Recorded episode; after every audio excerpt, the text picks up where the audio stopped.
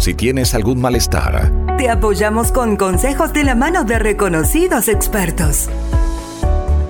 Si no tienes ninguno, te aconsejamos cómo seguir en ese camino. La salud es nuestro patrimonio más importante. Porque con salud todo, es posible. Escúchanos de lunes a viernes a las 9 de la mañana, 4 de la tarde y 9 de la noche. Bienvenidos nuevamente a un nuevo capítulo del podcast Porque con salud todo es posible. Estamos juntamente celebrando en este mes de octubre el Día Mundial del Paciente Ostomizado y tenemos que dar la bienvenida al doctor Ariel Heredia, quien estará hablando del tema hoy en este hermoso podcast. Doctor, bienvenido, muy buenas tardes, buenas noches o buenos días a todas las personas que también nos están escuchando en este podcast. ¿Cómo está? Muy, muy buenas, muy buenas tardes, muy, buenos, muy buenas noches, eh, de acuerdo al horario el cual nos estén copiando. Eh, agradecido de antemano oh, por la invitación de Droguería Inti. Eh, eh, para tratar de eh, satisfacer algún tema de eh, necesidad para poder orientarnos en el tema de lo que son las ostomías y los pacientes ostomizados. Exactamente, mi querido doctor. Doctor, coméntenos por favor una breve presentación suya de su experiencia y su especialidad, por favor. Perfecto. mi nombre, como lo, lo, dijo más antes, yo soy el doctor Ariel Carmelo Heredia Collazos, nacido en Sucre, Chuquisaca, Bolivia, egresado de la Universidad Mayor Real y Pontificia de San Francisco Javier de Chuquisaca. Realicé mi especialidad de cirugía general en el, en el Instituto Gastroenterológico Boliviano Japonés de Sucre y la subespecialidad de coloproctología en la Caja Nacional de Salud de Santa Cruz, Hospital Obrero número 3. Eh, eso es en cuanto a mi formación gradual y posgradual. También realizando una serie de cursos al, tanto al interior como al exterior del país en temas relacionados a lo que es las patologías del intestino grueso, de colon, recto y ano. Esa sería mi presentación y espero pues eh, satisfacer la orientación y las dudas que vayan teniendo y se vayan presentando en cómo vaya surgiendo o concurriendo la, la presente entrevista. Doctor Ariel, eh, muchas gracias por la presentación y justamente muchas personas eh, que sigan escuchando este podcast se deben realizar la pregunta, ¿qué es la ostomía? Mm, me parece ideal el hecho de comenzar, ¿no? Con palabras muy sencillas y de orientación muy práctica para tratar de satisfacer la necesidad de conocimiento sobre una,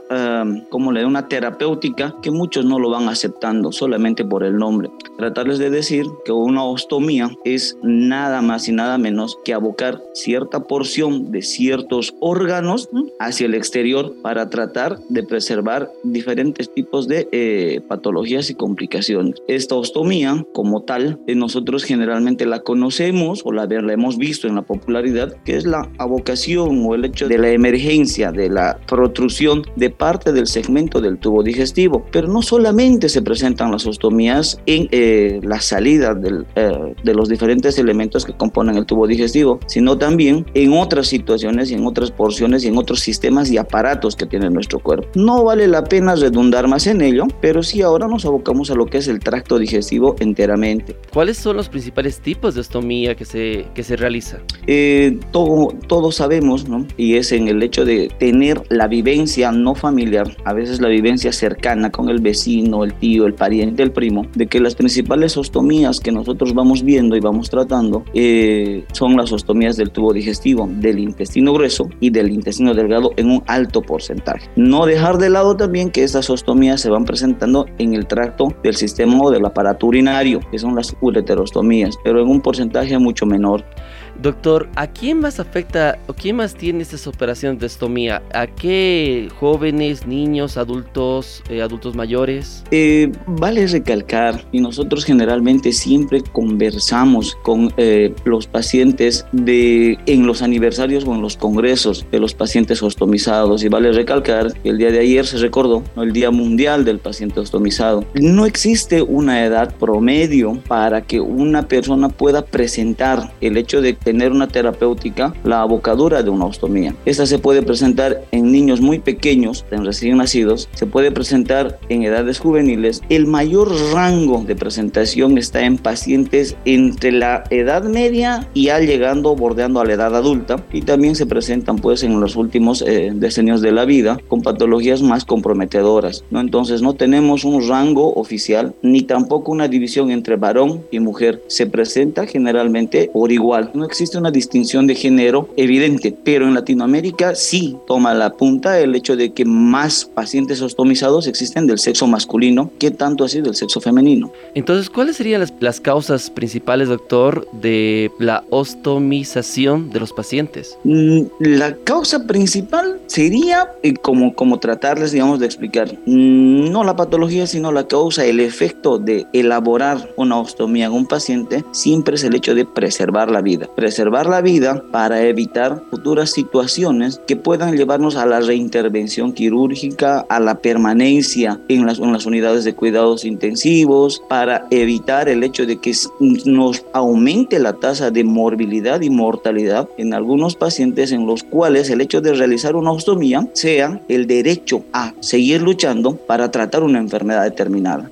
Entonces, doctor, esto ayuda a los pacientes a salvarles la vida, pero el paciente que se realiza este tratamiento puede realizar sus actividades normales? Eso es lo que nosotros siempre tratamos de abocar en un paciente ostomizado. El hecho de que las causas, los factores y diversos tipos de enfermedades, generalmente las oclusiones intestinales, que son las que se aumentan en nuestro medio, y si hablamos de oclusión es el hecho de que el tubo digestivo en cualquier punto se vaya a trancar, para ser un poquito más explícito, ¿no? deriva en una situación de realizar una ostomía. Sabemos nosotros que tenemos la patología del Chagas en todos los valles, tenemos el megacolon colon en todo lo que son los Andes y en diferentes tipos de patologías que no solamente sean neoplásicas, nosotros estamos a veces vistos en el hecho o, hasta obligados en el hecho de confeccionar una ostomía para preservar la vida del paciente. ¿Qué es lo que sucede después de la instauración o la elaboración de una ostomía en el paciente? En el paciente van a existir una serie de cambios. El primero de ellos, siempre se les va repitiendo, es el hecho de la aceptación. Nadie ingresa a quirófano sabiendo que le van a confeccionar algo que no tiene conocimiento. Y el hecho de aceptarlo toma un poquito de tiempo. Y ese hecho de aceptarlo no hace que el paciente se vaya distanciando del médico. Porque en la actualidad nosotros cometemos errores al no explicar adecuadamente a nuestros pacientes de qué es lo que va a suceder el día después de la confección de una ostomía. Vemos en el lado del paciente que el primer parámetro generalmente es la aceptación, el segundo parámetro es la adaptación de una vida plena con una ostomía porque tienen que saber que una ostomía no es una terapéutica incapacitante. Muchos al ver con la tripita hacia afuera, en cualquier parte del cuerpo, más en la región del abdomen, de donde va prácticamente salir material de desecho de nuestro organismo que tiene todas las características que tiene el desecho que sale de un orificio preformado como es el ano, la adaptación en muchos pacientes cuesta, lleva mucho tiempo y nosotros tenemos que irles explicando la prioridad y la vitalidad del hecho de poder adaptarse a una nueva vida que no es incapacitante. Una ostomía es prácticamente comenzar un modo de vida diferente, pero no diferente en el sentido del rechazo, sino diferente en el sentido de saber sobrellevar. Y este tipo de eh, situaciones de aceptación, adaptación, siempre tiene que influenciar el hecho del entorno y el hecho del conocimiento y la orientación que los profesionales en estomoterapia les van brindando a los pacientes. Esa sería, digamos, los parámetros en los cuales una persona ostomizada no tiene por qué limitarse a vencer esas barreras que se nos van a colocar una vez instaurada una ostomía, porque sabemos que de la mano tanto del médico, del personal de salud, de la familia y del entorno, el paciente ostomizado puede llegar a tener una vida plena y una vida completamente normal. Doctor, ¿es temporal o permanente también ese tratamiento? Mm, no hablaría yo el hecho del tratamiento, sino de las patologías. Existen dos grupos de personas en las cuales se les realiza los estomas o las ostomías y en algunas tenemos que ser claros que ese tipo de ostomías van a ser permanentes. Generalmente ese tipo de patologías son las neoplásicas o generalmente son pacientes que tienen diferentes tipos de comorbilidades que hacen que el éxito de una restitución intestinal pues no sea no se presente con un porcentaje elevado como para animarse a realizarle ese tipo de cirugía. Entonces, ya partiendo del lado de los pacientes separados una ostomía oral, que por lo general son la gran mayoría, y una ostomía definitiva, el tratamiento de adaptación siempre va a ser el mismo, con una ventana de luz a los que tienen de manera temporal, que prácticamente tienen una luz en el final, que es la restitución, no dejando de lado que con la serie de orientación, con la serie de insumos que se han colocado en nuestra actualidad, con la serie de, eh, pueden, podemos decir, insumos, equipos, orientación, profesionales que se están formando en el área de estomoterapia, pues prácticamente un paciente que tiene una ostomía definitiva también puede llevar un tipo de vida adecuado. Y ese confort de vida prácticamente nosotros solamente tenemos que orientarlo y de la mano de los pacientes, de la mano de la familia, de la mano de las grandes industrias que se dedican a tratar de satisfacer el manejo de una ostomía, el paciente va a tener una vida completamente normal y plena. Doctor, reiteramos para la gente que nos está escuchando en el podcast, las patologías, la patología que sería permanentes, ¿cuáles serían, doctor? Son los neoplásicos, son los diferentes tipos de cánceres, ¿no? Y ha llegado el momento cuando una persona es diagnosticada de cáncer y de acuerdo a la estadificación, generalmente cuando afecta el tracto digestivo, ellos tienen que afrontarse en el sentido de mejorar el confort y la calidad de vida para tener una buena sobrevida, pero tolerando y adaptándose a una ostomía que lamentablemente en muchos de los casos es definitiva ¿no? Es definitiva en ese sentido por la patología de base, por la enfermedad, pero también existen múltiples situaciones que se presentan generalmente en pacientes con una edad avanzada, con problemas pulmonares crónicos, con problemas cardíacos que puedan llevarnos a una fatalidad o con problemas de diferente tipo de sistemas en el cuerpo que hagan que el resultado nuestro en el afectarlos pues eh, sea mínimo. Entonces, ese tipo de pacientes se les indica que es mil veces mejor no arriesgar la vida y permanecer con bien tratada, bien cuidada y bien orientada en el manejo, a que pues nosotros prácticamente arriesguemos cosas vitales en el sentido o en el afán de eh, tratar de solucionar el problema de portar una ostomía. Esos serían los dos parámetros en los cuales los pacientes que tienen diferente tipo de patologías tengan que afrontar el hecho de permanecer con una ostomía definitiva. ¿Y la temporal, doctor? ¿Cuáles serían las patologías para eh, la ostomía temporal? Normalmente las, las ostomías de manera temporal son por enfermedades benignas. Nosotros acá en Bolivia tenemos son los diferentes tipos de oclusiones intestinales. Podemos tener desde las oclusiones del intestino delgado, podemos tener las oclusiones del intestino grueso por la enfermedad del Chagas, podemos tener las oclusiones del intestino grueso por la acumulación de materia fecal por lo largo y lo grueso y perezoso que se vuelve el intestino grueso eh, con la impactación de materia fecal y esas son patologías propias de nuestra región, tanto como el Chagas, como el megacolon andino, se presenta eh, generalmente en la parte del altiplano y esas enfermedades eh, pues prácticamente hacen que después de padecer un cuadro agudo abdominal que necesita urgencia, se resuelva con una ostomía y llegado el momento cuando el cuerpo recupere la energía, recupere la vitalidad y gane un poquito más de fuerza, pueda someterse a una cirugía para su restitución. Esas son enfermedades generalmente benignas, las cuales se la pueden eh, restituir en un tiempo determinado.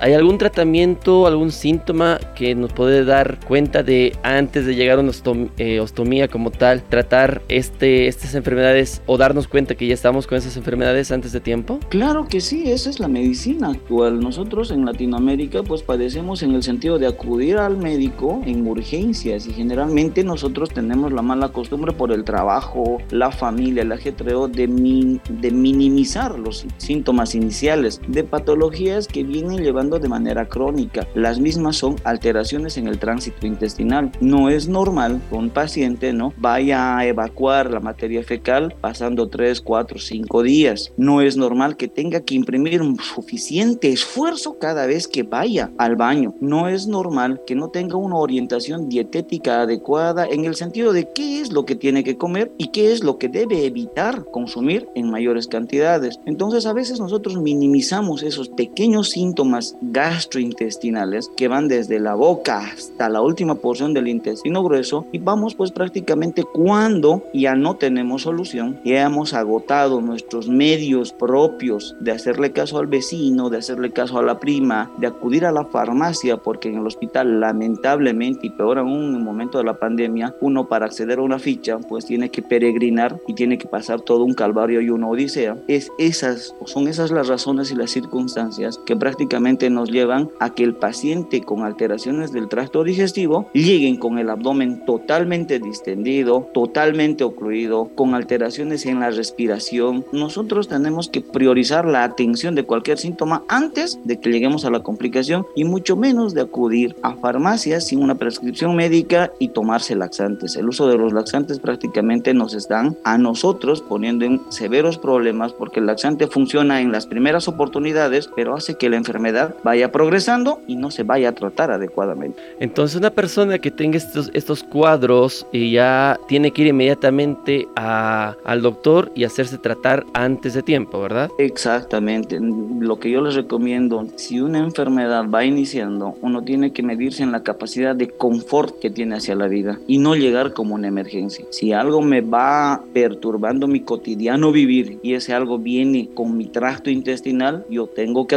acudir al médico para poder saber qué es lo que puedo hacer, qué puedo cambiar, qué es lo que tendría que hacerse antes de llegar a una emergencia. Y la emergencia obviamente es con un tratamiento más agresivo que va a salvarle la vida a los pacientes porque la emergencia implica el riesgo de vida. Doctor, para la gente que nos está escuchando en el podcast, ¿qué cambios fisiológicos y biológicos afronta un paciente ostomizado? Mm, eso es muy buen tema. Más de los biológicos, más de los temas físicos, eh, el primer paso que tiene que afrontar un paciente ostomizado es un tema psicológico, social. ¿Me entiende? Un paciente ostomizado primero no se acepta, como él mismo no se acepta verse al espejo, no se acepta que el parte del contenido intestinal vaya a salir por una bolsita, no acepta que ese contenido intestinal suyo pueda impregnar olores y ahí viene la mentalidad del rechazo, de un autorrechazo, indicando mi familia no me quiere, no puedo estar en la mesa porque yo mismo siento un olor, no puedo estar en mi trabajo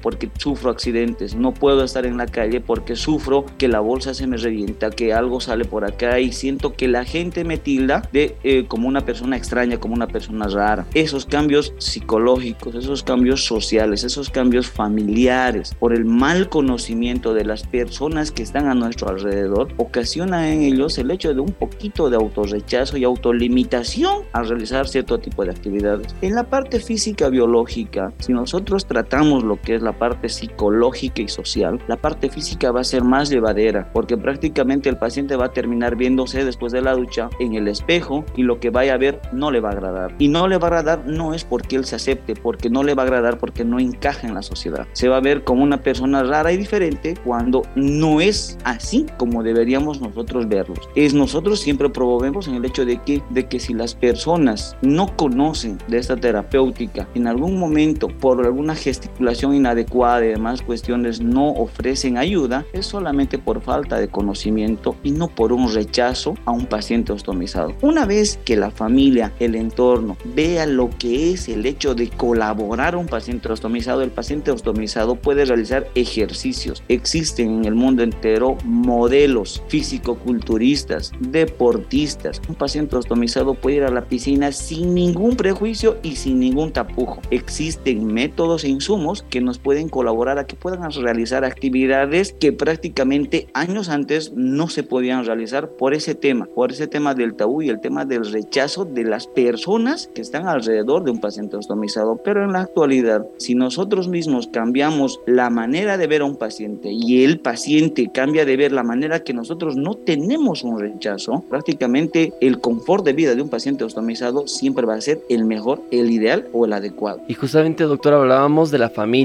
Hablábamos que la familia es un punto vital para un paciente eh, ostomizado como tal. ¿Cómo puede ayudar la familia y su entorno a afrontar estas dificultades del paciente ostomizado? Eso es un buen punto. Nosotros siempre eh, como sociedad partimos de un eje principal. Es como el cuerpo humano o la célula van a formar tejidos. De nosotros es el entorno del ciclo familiar.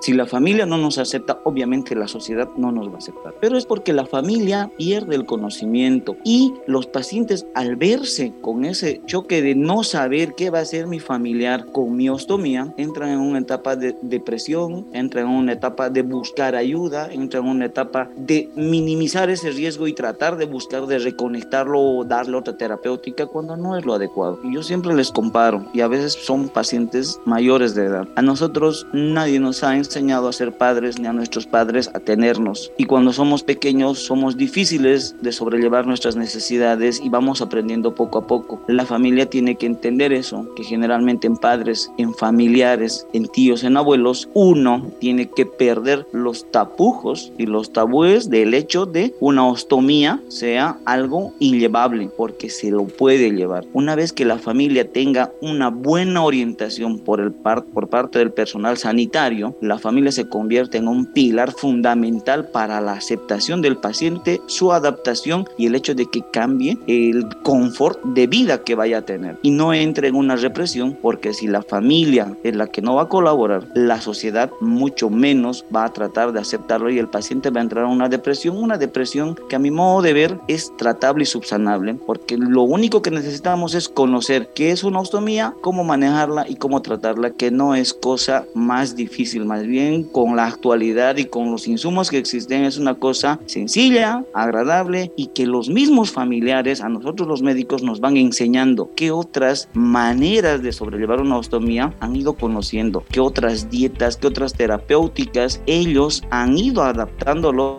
para que el paciente tenga un vida adecuado.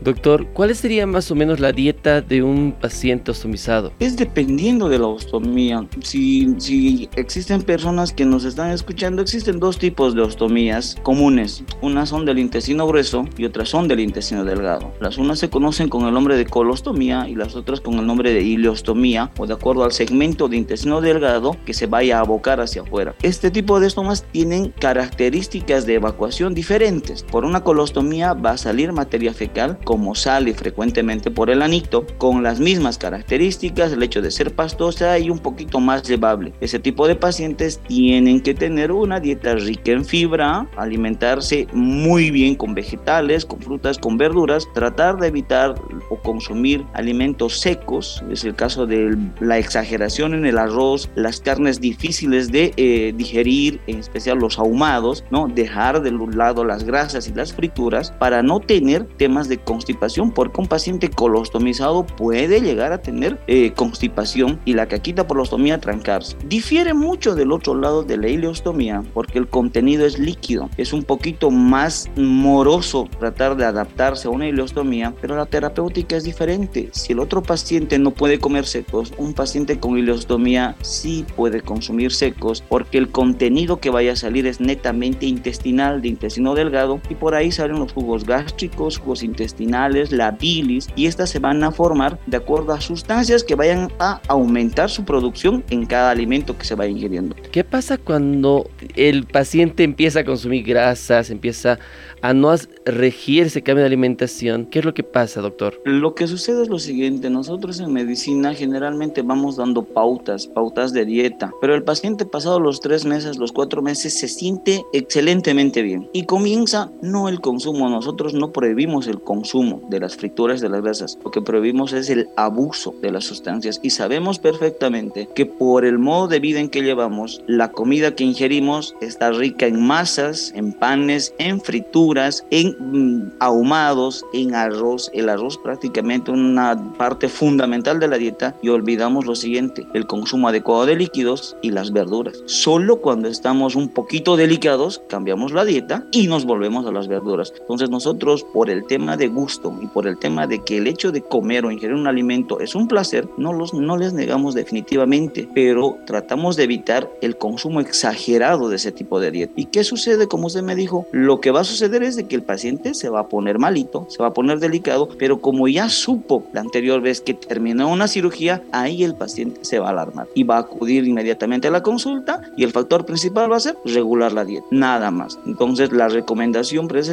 no es el hecho de cortar y limitar de cero, pero es el hecho de bajar la frecuencia de los alimentos que anteriormente ya le propusieron o ya le eh, provocaron un malestar a nivel abdominal, a nivel intestinal. Doctor, ¿la pandemia ha agravado la situación de los pacientes ostomizados? Yo creo que la pandemia ha agravado todo tipo de situación a nivel mundial, más aún en Latinoamérica, más aún en nuestras regiones, porque el tema de la atención de la ostomía siempre ha sido hospitalario área presencial. No puedo yo por eh, un medio virtual tratar de colaborar, ni guiar, ni enseñar, porque prácticamente eh, no existe esa, esa, esa correlación ni ese entendimiento, ni con videos, ni mucho menos. Aún así, nosotros hemos tratado de colaborar, pero no es lo mismo yo enseñarle a un paciente ostomizado y la familia por video cómo se maneja, a enseñarle en la práctica real qué cosas utilizar, cómo cambiarle, cuándo cambiarle y qué hacer en situaciones de emergencias y las situaciones de emergencias generalmente en las ostomías son leves, nada más que lo hacen mayúsculos en el hecho de no recibir una buena orientación. La pandemia, por todo lo que ha ocurrido, por todo lo que ha transitado, sí nos ha limitado en ese sector de no poder brindarles una, una atención presencial, pero con lo que se ha podido, se ha logrado colaborar a los pacientes que están eh, en este momento portando las ostomías. Doctor, ¿cómo debería ser el cuidado el, del ano ya que no está cumpliendo su función normalmente? Mm, es una muy buena pregunta. Muchas personas van, salen y dicen, doctor, le cuento que eh, yo tengo la ostomía, hace un mes me la realizaron, pero hice caquita por abajo. ¿Qué hago? ¿Me limpio? ¿Me lavo? ¿Está volviéndose a conectar? No. Se desfuncionaliza el intestino para que mejore, se deja de funcionar, pero no deja de ser un órgano vivo. Entonces, la atención que tiene que tener la parte restante que está en reposo del tubo digestivo, tiene que tener la misma atención. Como es un organismo vivo que ha quedado con restos de materia fecal después de la cirugía, puede ir a evacuar, se le puede limpiar instilándose el enemas, indicando de que el anito puede llegar a picarle. Y uno dice, ¿por qué me pica si no como nada y no sale nada por abajo? El anito hay que cuidarlo como siempre se lo ha cuidado. El anito va a volver, sigue funcionando, sigue secretando uh, el moquito que va teniendo, las glándulas de dentro siguen produciendo cierto tipo de sustancias y nosotros lo único que tenemos que hacer en el anito es limpiarlo, mantenerlo aseado y el mantenerlo aseado una recomendación no es colocarle jabón, jaboncillo, jabón íntimo, lo único que necesita es ser limpio con agüita y mejor ¿no? si se utilizan eh, cierto tipo de eh, elementos para lavar esa región sin necesidad de colocar jabón, jaboncillo, jabón íntimo, algo por el estilo. Hasta que llegue a volver a funcionar, el anito lo único que necesita es limpieza, nada más. ¿Es bueno colocar perfume a la parte de la ostomía? Perfume no, pero sabemos que tenemos en el momento diferentes tipos, eh, diría yo, de fármacos o preparados que pueden cambiar el aroma de cierto tipo de evacuaciones. Tenemos lo que, lo que se conoce con el nombre de iliogel, es un polvito para las ileostomías, que es muy bueno porque hace solidificar un poco el contenido líquido que tenga lo que vaya a vaciarse en una ileostomía. Y el deudor, que no es un perfume, sino es un aroma no irritante, que no produce ningún tipo de lesión en la piel, pero hace que el paciente se sienta un tanto más tranquilo con él mismo, porque no tanto así es la gente que vaya a sentir los aromas, sino es el mismo paciente que al sentir el, el aroma piensa que todos los demás están sintiendo lo mismo que él. Recomendación de colocarse perfume no sirve en absolutamente nada. No es el hecho de vaciarle todo un bote para que la gente lo acepte. El perfume, el desodorante que vayan a utilizar, lo utilizan de manera normal, como cualquier persona. Doctor, ¿cada cuánto se tiene que hacer el cambio de bolsas? De acuerdo a los insumos, normalmente se recomienda que el cambio de bolsa se tenga que realizar cuando ésta vaya a fallar en su, en su prendido, en su pegatina, en su, en su, en su pegado. Esto puede ser por eh, un posquirúrgico precoz, o sea, temprano, recién operado, puede ser por un abdomen excavado en un paciente muy delgado, en un paciente obeso, etcétera, etcétera, de acuerdo a llegar a adaptar adecuadamente con una buena orientación y el tipo de bolsa que vaya a necesitar el paciente puede durar hasta entre 10 y 14 días. Una bolsa bien colocada. Muchas gracias, doctor Ariel Heredia. Doctor, ¿dónde lo pueden buscar los pacientes, todas las personas que tengan algún problema, que quieran hacerse un tratamiento, que digan, tengo estos problemas, necesito ir al médico? ¿Dónde lo pueden buscar, doctor?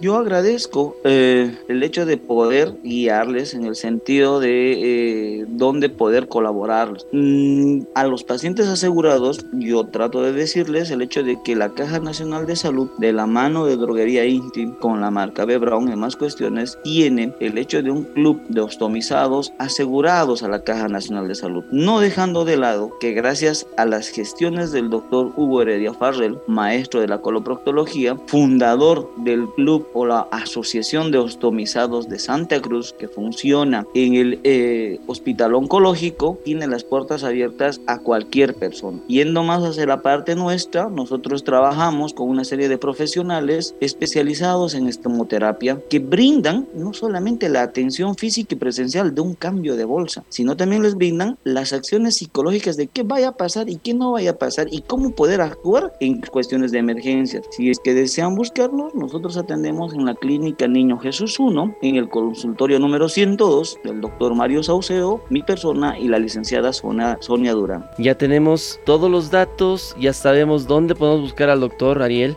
que está con nosotros en este nuevo capítulo del podcast, porque con salud todo es posible. Doctor, mil gracias por acompañarnos. Sé que no va a ser la última entrevista que vamos a tener, hay muchos temas de qué hablar. Muchas gracias por aceptar la invitación. Hasta una siguiente oportunidad. Listo, muchas gracias a ustedes, que tengan buena noche y éxitos también en toda la labor que están, eh, que están realizando. Muchas gracias. Muchas gracias, doctor Ariel. Y de esta manera cerramos un nuevo capítulo de podcast, porque con salud todo es posible. Porque para nosotros cuidar tu salud es una responsabilidad compartida. Te presentamos. Con salud, todo es posible. El primer podcast que resuelve tus dudas e inquietudes con profesionales competentes a tu servicio. Este proyecto es de Droguería Inti. Hasta la próxima.